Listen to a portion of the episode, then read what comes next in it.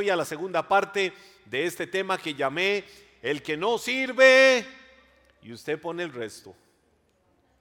Es decir, cada uno le pone el resto del nombre que quiera ponerle. Yo nada más lo digo, le pongo los tres puntos ahí y cada uno se forma la idea. El que no sirve, yo sé que algunos tienen tentación de decir algo ahí, pero ah, voy al segundo punto de esta serie, de esta pequeña serie, el que no sirve. Algunos dicen no estorbe. Eh, ya sáquelo, sáquelo del corazón. Otros dicen, el que no sirve, esta me gusta. El que no sirve, no sirve. Porque nacimos para servir. El punto número dos que estoy compartiendo lo he llamado Jesús. Jesús, un servidor ejemplar. Ese es el punto. Jesús, un servidor ejemplar. El punto número dos. Y me voy al Evangelio de Mateo, perdón, de Juan, en el capítulo 13, los versículos del 1 al 5. La Biblia dice ahí, antes de la celebración de la Pascua, Jesús sabía que había llegado su momento para dejar este mundo y regresar a su Padre. Había amado a sus discípulos durante el ministerio que realizó en la tierra y ahora los amó hasta el final. Cuando se acercó a Simón Pedro, éste le dijo, Señor, tú me vas a lavar los pies a mí. Era la hora de cenar y el diablo ya había incitado a Judas, hijo de Simón Iscariote, para que traicionara a Jesús. Jesús sabía que el Padre le había dado autoridad sobre todas las cosas y que había venido de Dios y regresaría a Dios. Así que se levantó de la mesa, se quitó el manto, se ató una toalla a la cintura y echó agua en un recipiente Luego comenzó a lavarle los pies a sus discípulos y a secárselos con la toalla que tenía en la cintura.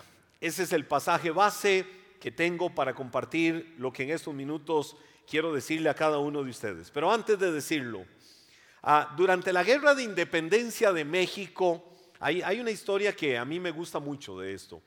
Durante la guerra de independencia de México, habían unos soldados insurgentes. Esos soldados estaban reparando una trinchera mientras allá a distancia de esos soldados que estaban reparando la trinchera estaba el capitán o estaba la autoridad inmediata de aquellos soldados pegándoles gritos a cada uno de ellos.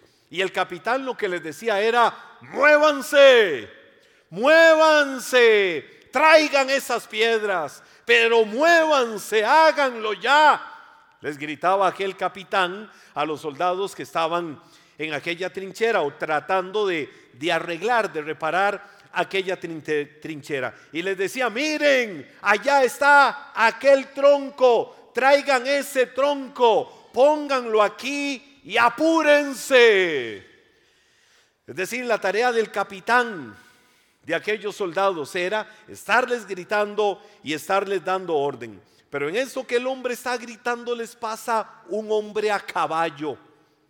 Y cuando pasa aquel hombre a caballo le dijo, capitán, ese tronco que está ahí es muy pesado. Si usted les ayuda a ellos a cargarlo, ellos lo van a lograr.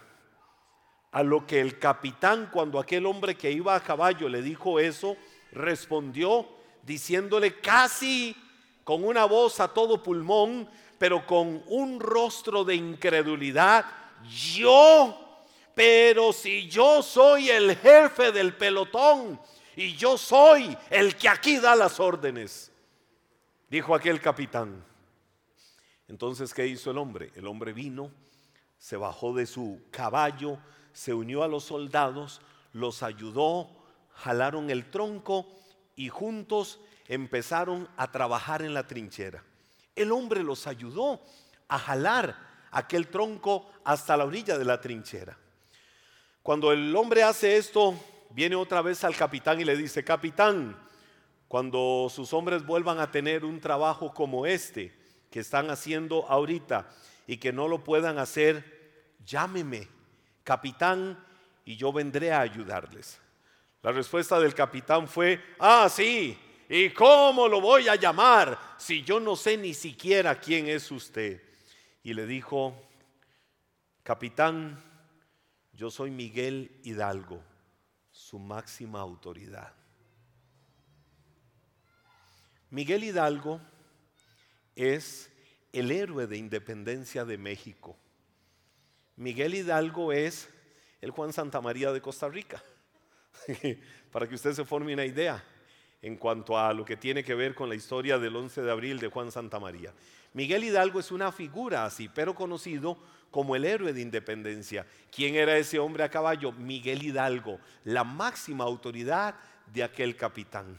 Ahora, ¿qué le estaba enseñando este hombre? Que no importa la posición de liderazgo que se tenga en la vida, no podemos perder la perspectiva y nunca el principio de que si estamos en esta pasajera vida, estamos para servir. ¿Qué lecciones importantes? Ahora que vuelvo al pasaje de Juan capítulo 13, ¿qué lecciones importantes extraemos de que Jesús haya lavado los pies a los discípulos?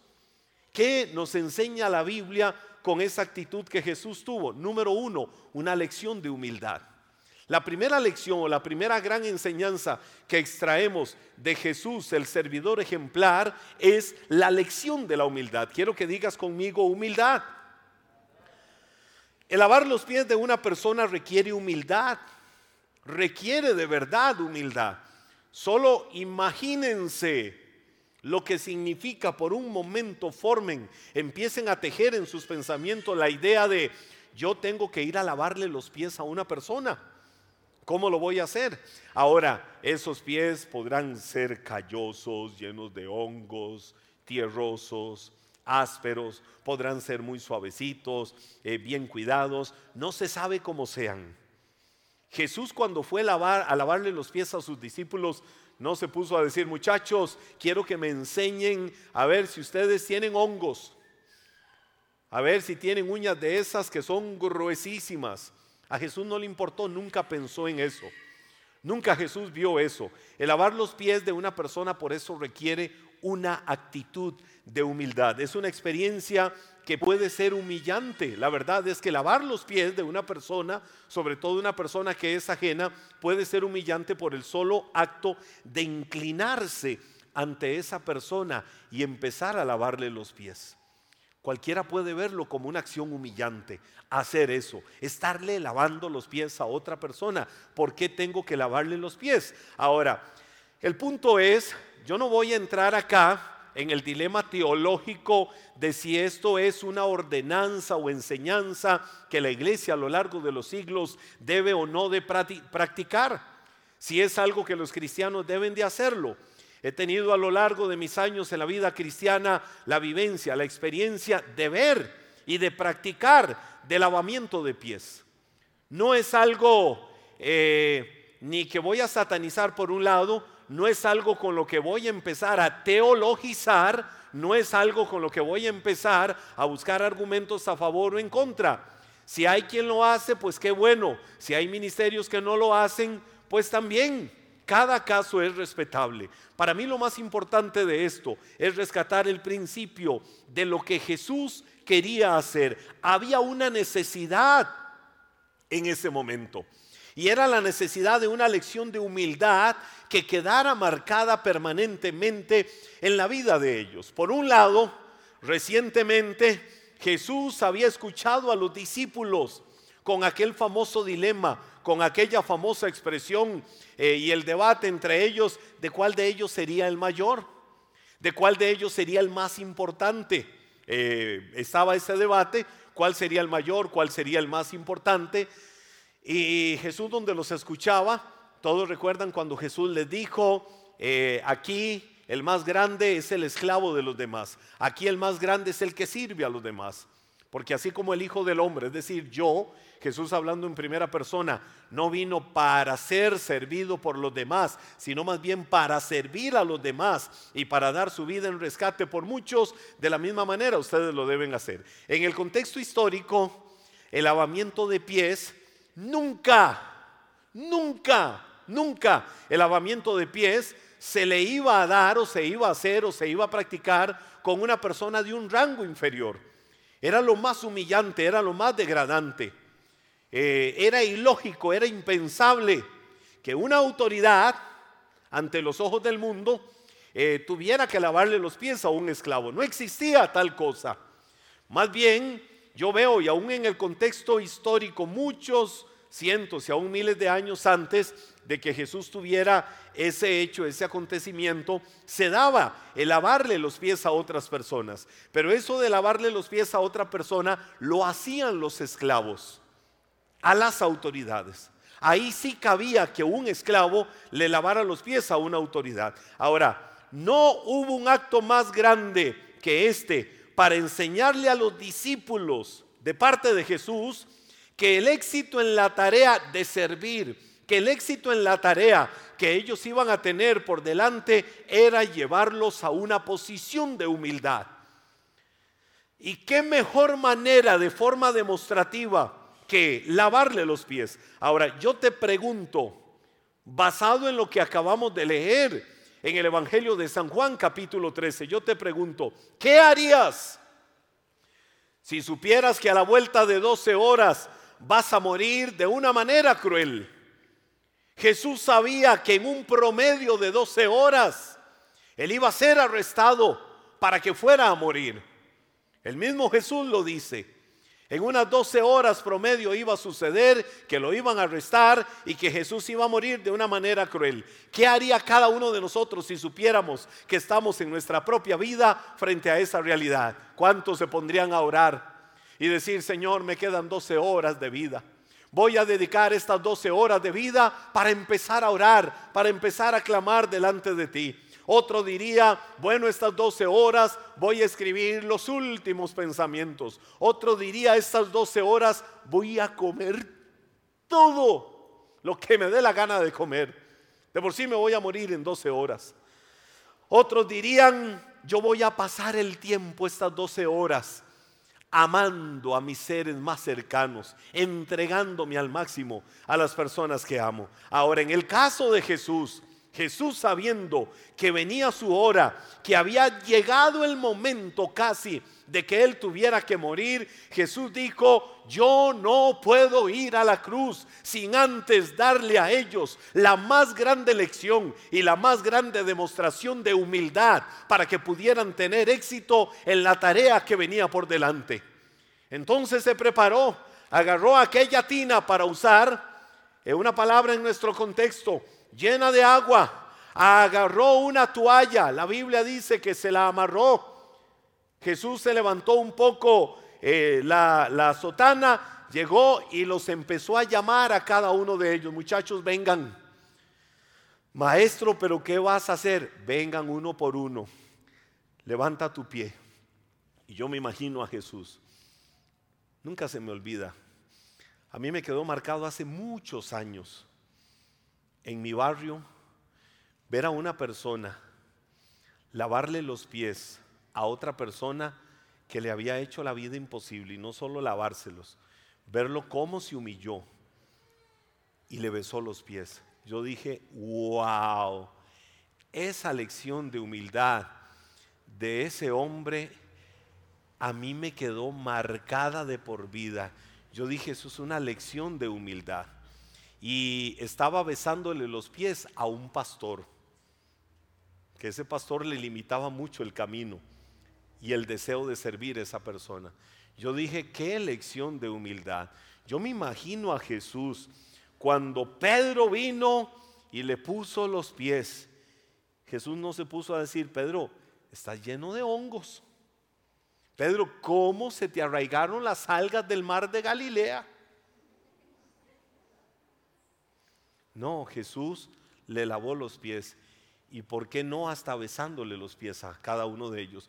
No lo entendían. Bueno, al punto de que me salgo un poco del contexto de lo que he leído. Cuando Pedro se acercó, le dijo, maestro, ¿me vas a lavar los pies? Ni muerto, maestro. Usted sabe cómo era Pedro. Cada uno sabe las salidas que Pedro tenía. Como cuando dijo, maestro, yo no sé ellos, pero esta misma noche, pase lo que pase, yo nunca por esta, maestro, nunca te voy a negar. Nunca en la vida te voy a negar. Solo unas horas después, Pedro estaba maldiciendo y diciendo, yo no conozco a ese hombre. Maldita sea, yo no sé quién es ese Galileo. Y vino una mujer y dijo, ¿cómo no sabes quién es si hasta hablas igual que él? Que no lo conozco, maldita sea. Viene otra persona y le dice, ¿cómo que dices que no lo conoces? Si estabas con él, yo te vi muchas veces caminando por diferentes ciudades con él. Jamás, yo no lo conozco. ¡Kikiriki! Y cantó el gallo. Pedro se acordó de las palabras de Jesús, que le había dicho, ay Simón, yo me imagino a Jesús cuando Pedro dijo, maestro, yo nunca te voy a negar. Yo me imagino que Jesús se le acercó, le pasó la mano por la cabeza le agarró uno de los colochos como los míos y le dijo, ay Pedrito, Pedrito, esta misma noche, antes de que el gallo cante, ya tres veces me habrán negado. Aquí cuando Jesús va a lavarle los pies a Pedro, Pedro le dijo, maestro, primero muerto antes de que me lave los pies. ¿De verdad, Pedro? Sí, primero muerto. Pedrito, pues si no dejas que te lave los pies, no vas a tener parte conmigo en mi reino. Maestro, lávame hasta la cabeza, por favor. Pedro era muy salido para hablar. Pero bueno, todos pudieran estar cuestionando qué es lo que está pasando aquí. Jesús lo que quería era darles una lección de humildad. Sabiendo que su hora había llegado, Jesús viene y se amarra esa toalla que dice la Biblia alrededor de la cintura y empieza a lavarle los pies a sus discípulos porque les quería dar esa lección de enseñanza, de servir unos a otros con humildad. La enseñanza del servicio que Jesús le dio a ellos fue práctica. Ustedes deben de aprender a servirse los unos a los otros y hacerlos en humildad. Ahora, yo puedo decir, a veces me ubico un poco en el contexto y digo, wow, muchos años después, cuando Pablo le escribe su carta a la iglesia de Filipos, seguramente Pablo estaba hablando de vivencias como estas de Jesús. Filipenses capítulo 2, versos del 3 al 8 dice, no sean egoístas. Di conmigo, no por repetirlo, pero dilo mejor en primera persona, no seré egoísta. No traten de impresionar a nadie. Es decir, no busques crearte fama. No busques crearte fama. Que la fama te la dé Dios. Que sea Dios, que sea el Espíritu Santo el que te dé la buena fama. De por sí dice el sabio proverbio, que te alabe el extraño y no tu propia prudencia. Pero dice, no traten de impresionar a nadie. Entonces, ¿qué hago? Dice la Biblia, sean humildes. Es decir, considerando a los demás como mejores que ustedes. Te voy a decir algo. Yo sé que yo soy mucho mejor que mucha gente en muchas cosas. Yo sé que mucha gente es muchísimo mejor que yo en otras cosas. Todos tenemos virtudes y todos tenemos defectos. Todos tenemos fortalezas y todos tenemos debilidades. ¿Qué dice la Biblia? Aprende a considerar a los demás como superiores a ti mismo. ¿En qué sentido? Ten la humildad para saber que todos y cada uno algo bueno van a tener que enseñarte en la vida. Hay gente que tiene en este mundo ínfulas de tanta grandeza que creen que no tienen que ser enseñados por absolutamente nadie. Hay personas que son como ese árbol que da fruto y ese fruto madura tanto que por madurar el fruto en el árbol, ¿qué le sucede? Se cae y se pudre. Mejor digamos, Señor, nunca quiero llegar a ser ese fruto en el árbol considerándome tan maduro. Porque si me considero muy maduro y que nadie a mí me tiene que enseñar nada y de nadie tengo que aprender nada, me caigo del árbol y me pudro. Quiero ser un fruto verde siempre en crecimiento. Nunca quiero dejar de aprender, nunca quiero dejar de, de, de ver todo lo bueno que los demás tienen para enseñarme, desde el más pequeño hasta el más grande nos dan lecciones. desde el más pequeño hasta el más grande. Hoy veía, ahora durante toda la tarde, estaba en mi casa una niña, una primita mía, eh, su mamá, prima hermana mía, pasó a la presencia de Dios eh, hace, murió dos, tres meses atrás. Y su pequeñita estaba en mi casa ahora toda la tarde y nos reíamos con ella y compartíamos y disfrutábamos y agarraba la perrita de nosotros y, y cada vez que va a la casa ella es a buscar la perrita y buscarla y jugar con ella y agarrarla como un muñeco. Y yo la veía riéndose y yo la veía donde llegaba por detrás y me metía una patita de, la perrita de mi casa por aquí atrás. Entonces yo pegaba el brinco, ¡ay! Y me decía, es que vine a asustarte. Y la inocencia de ella, su sonrisa y tantas cosas. Yo decía, Señor, ¿cómo tenemos que aprender a tener la sensibilidad de los niños? ¿Cómo tenemos que aprender a tener la pureza de los niños? Jesús decía, Jesús decía toda esa manada de arrogantes y de altivos. ¿Qué fue lo que sucedió? Estaba un montón de gente reunida. Y empezaron a llegar unos niños, oiga, eh, los niños veían a Jesús, wow, es Jesús, y se le acercaban y seguro querían ponerse a jugar con él y ahí a bailar con él y, de todo. Y yo me imagino a Jesús jugando con los niños, es lo más lindo, es lo más puro y es lo más natural. Y yo me imagino a aquellos ahí, Pedro y Juan, ay, mira qué desorden. Ey, ¿dónde están los papás de estos diablitos? Pero ¿quién trajo a estos niños? ¿A quién se le ocurrió traer esta manada de mocosos? Y empezó un debate ahí. Aquellos grandes diciendo, nos están creando un gran desorden. Viene Jesús y dijo, Jesús los escuchó y les dijo, ah, ah, ah, ah, espérense un momento, un momento, un momento. Dejen que esos niños estén conmigo y no se los van a impedir porque de ellos es el reino de Dios. Y no solo eso, Jesús viene y les dice, y de ustedes, manada de viejos amargados. Y no solo eso, manada de viejos gruñones, que seguramente se les olvidó que alguna vez fueron niños y que tenían que limpiarle la caquita de los pañales. Todos ustedes, si no se hacen como estos niños, no pueden entrar al reino de Dios. ¿Por qué? Porque el orgullo y la vanidad muchas veces lleva a la gente a ínfulas de grandeza. Jesús todas las lecciones que tenía en el camino de su vida, en su peregrinar aquí por la tierra, eran lecciones de humildad. Y sigue diciendo la Biblia, no se ocupen solo de sus propios intereses, sino también procuren interesarse en los demás. Tengan la misma actitud que tuvo Cristo Jesús, dice Pablo. Di conmigo la misma actitud de Cristo. ¿Cuál era la actitud de Cristo?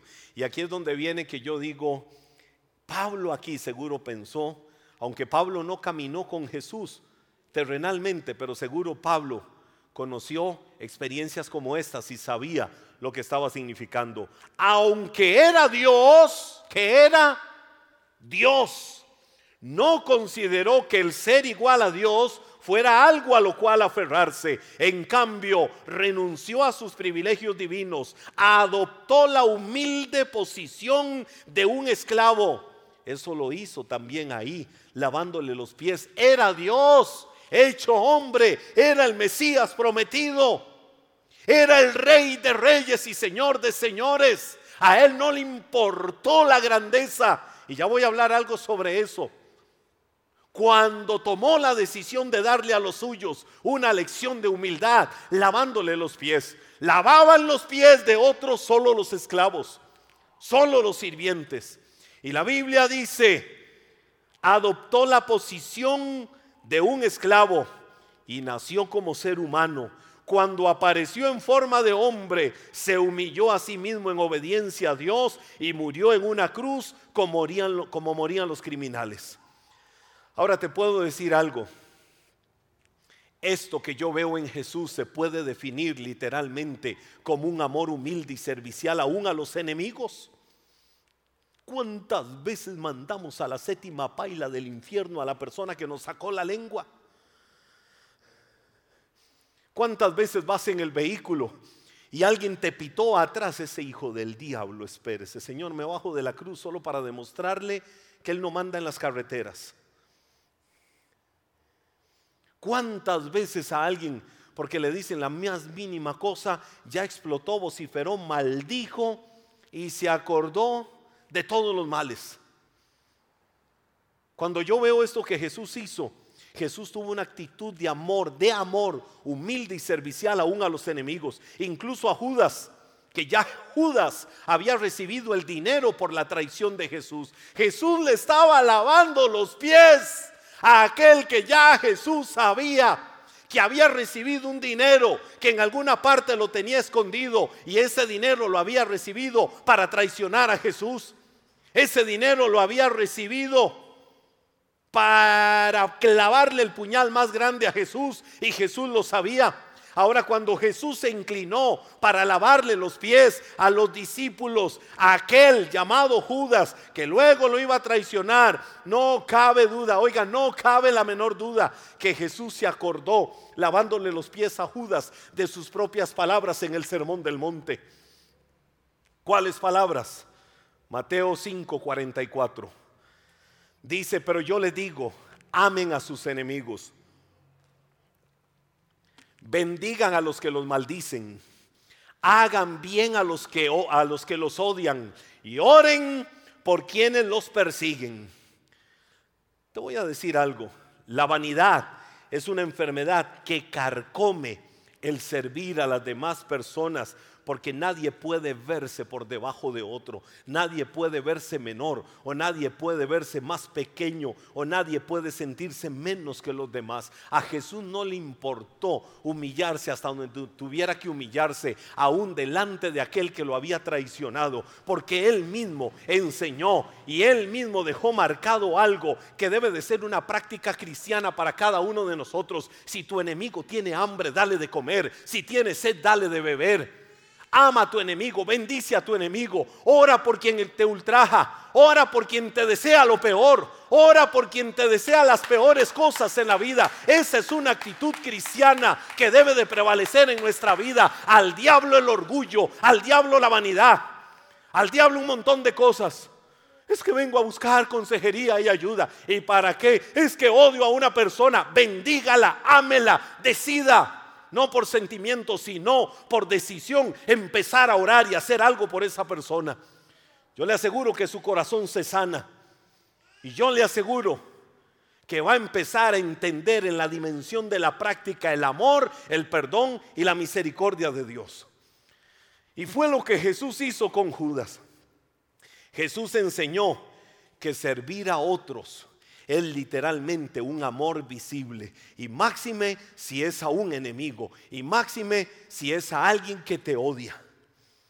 Ahora yo no estoy diciendo que andes ahí en una pura sonrisa. ¿Verdad que me odias? ¿Verdad que no me quieres? ¿Verdad que desearías que yo estuviera muerto? ¿Verdad que desearías decirme las peores cosas? Qué lindo. Te amo. No, no se trata de uña y tierra. Se trata de que esa persona sea bendecida en tu privacidad, en tus oraciones. Que esa persona, si tiene la oportunidad de hacer algo bueno por esa persona, lo hagas. Si tiene la oportunidad de hacer una acción, algo que pueda amontonarle ascuas de fuego, pero por tu actitud cristiana lo puedas hacer. Eso va a levantar tu testimonio cristiano al máximo. Y eso es lo que la palabra enseña y lo que Jesús nos enseña que debe de ser el estilo de nuestra vida. Pastor, usted me está pidiendo algo imposible. Pues si es imposible, esa persona que dice eso no ha nacido de nuevo. ¿Por qué? Porque todo lo puedo en Cristo que me fortalece.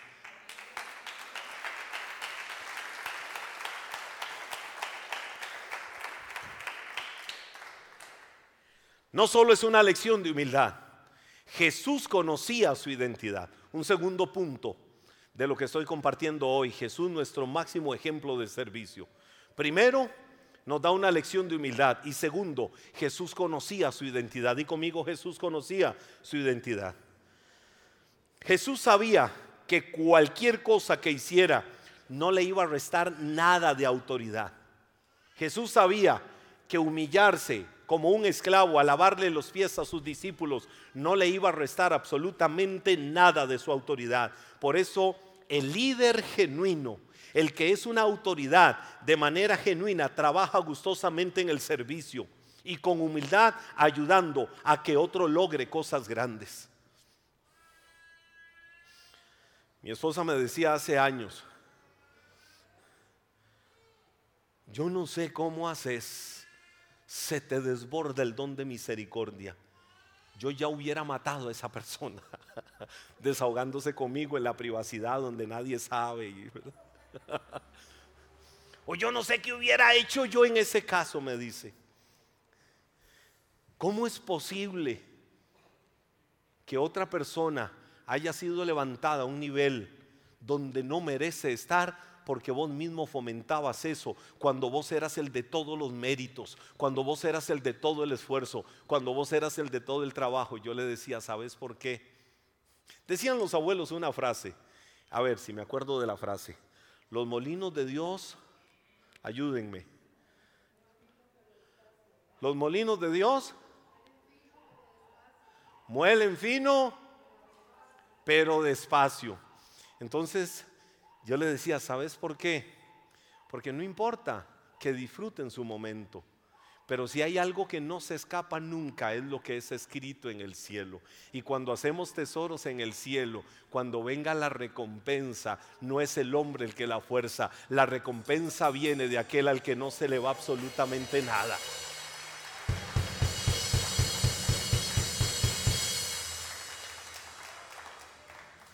El mundo establece que para alcanzar el éxito debes de exaltarte. El mundo establece que para alcanzar el éxito debes de ostentar poder sobre todas las demás personas. Es cierto que hay jerarquías, es cierto que hay autoridades. La autoridad no se cuestiona, la autoridad se obedece. Es cierto que a las autoridades se les honra y hay autoridades. Pero hay personas que sienten que para eh, eh, sentirse autoridad tienen que ostentar poder, tienen que tener dominio sobre las demás personas, pero los principios del reino de Dios son muy diferentes.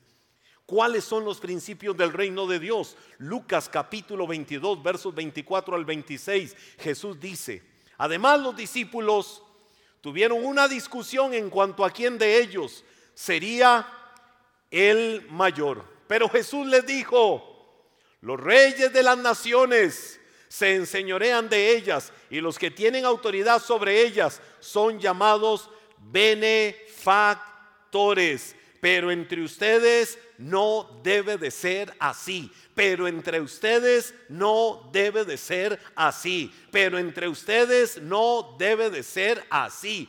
Sino que el mayor entre ustedes tiene que hacerse como el menor. Y el que manda tiene que actuar como el que sirve. Jesús es el Señor de todo, Rey de reyes, Señor de señores. Y si nos volvemos un poquito florituros, llenos de lenguaje de todo lo que Él es, Podemos decir Rey de Reyes, Señor de Señores, Alfa y Omega, principio y final, admirable, consejero, Dios fuerte, Padre eterno, príncipe de paz, el que está sentado en el trono, vestido de gloria y de majestad, el que fue, el que es y el que será por los siglos de los siglos. Y podemos decir todas las cosas gloriosas de lo que Él es. Pero todo lo que Él es no le impedía humillarse para lavarle los pies a los discípulos, para enseñarles que el éxito en las cosas que hagamos en la vida tienen que tener como fundamento la humildad. Jesús no tenía necesidad de humillarse para lavar los pies de aquellos hombres, pero porque sabía que Él es el Señor del universo, lo hizo. No tenía ningún problema con esto. Ahora, nosotros qué somos? Si Jesús, que es el Rey del universo, hizo eso, viene la pregunta, ¿y nosotros qué somos? Linaje escogido, real sacerdocio, nación santa, pueblo adquirido por Dios para anunciar las virtudes del que nos trasladó de las tinieblas a su luz admirable. Si yo sé que soy eso, porque Dios me dio esa posición, lo que debo de hacer en esta vida, con muchísima más razón, es tener una vida de servicio. Porque sé quién soy. Jesús lavó los pies de sus discípulos para darnos el ejemplo que el líder en realidad es un siervo. Cuando yo veo en la Biblia que Jesús le dijo a los discípulos en ese pasaje que leí anteriormente en el contexto, Jesús les decía, los reyes de la tierra andan buscando nombres. Eh, muchos andan buscando que le diga maestro y Jesús les decía, maestro hay solo uno, no permitan que le digan rabí. Ahora, cuando Jesús dijo, no permitan que le digan rabí, maestro, porque maestro hay uno, solo el Mesías, es decir, yo, eh, para ustedes. Pero los grandes hombres del mundo andan buscando que los llamen por su gran nombre de autoridad. Y quiero decir algo, yo amo, honro, respeto y dignifico a las autoridades espirituales. Nada va a ser que sea más o menos. Yo sé lo que soy y lo que valgo como servidor de Dios. Un nombre, un título, no me da eso. Yo no tengo claro, mejor no digo algunas cosas que estaba tentado a decir. Tengo claro que un título no me lo da. Ahora usamos los títulos, usamos los nombres, usamos una definición por honra, por autoridad y por muchas cosas. Pero eso no define a una persona. A mí no me define cuando, por ejemplo, eh, alguien va caminando por el camino y alguien le dice, pastor, pastor, y va caminando, pastor, hey, pastor, pastor, a usted le estoy hablando. Mire, disculpe, hasta que usted me diga apóstol, entonces yo me devuelvo y le digo qué pasó. Yo no soy pastor, yo no soy apóstol. A mí que me importa lo apostolitis, a mí que me importa lo pastoritis para sentirse grande. Me importa que los hijos de Dios, lavados por la sangre preciosa de Cristo, nacimos para servir. Y esa es la esencia de la vida de un cristiano, servir a los demás y debe de ser lo que esté en el corazón de cada hijo de Dios. Ponte de pie.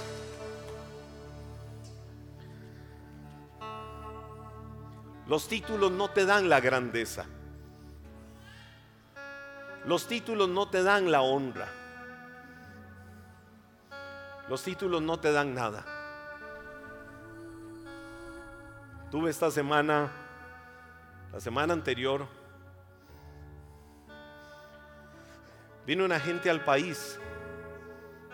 Vino un judío específicamente a buscarme vino una empresaria guatemalteca específicamente a buscarme.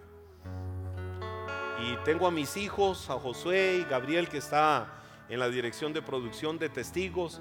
Se fueron conmigo un día.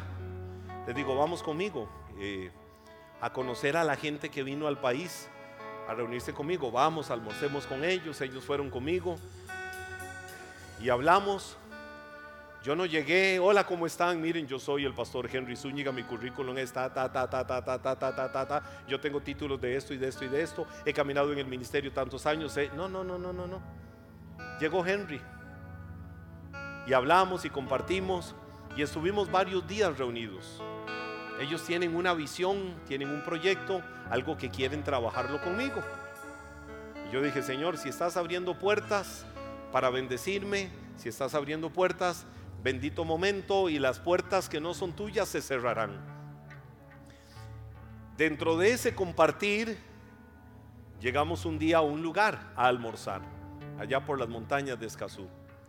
Cuando llegamos a ese lugar a almorzar, entramos, nos sentamos y estamos ahí y llega una persona y se me acerca y me dice, wow, ¿verdad que usted es el pastor Henry Zúñiga?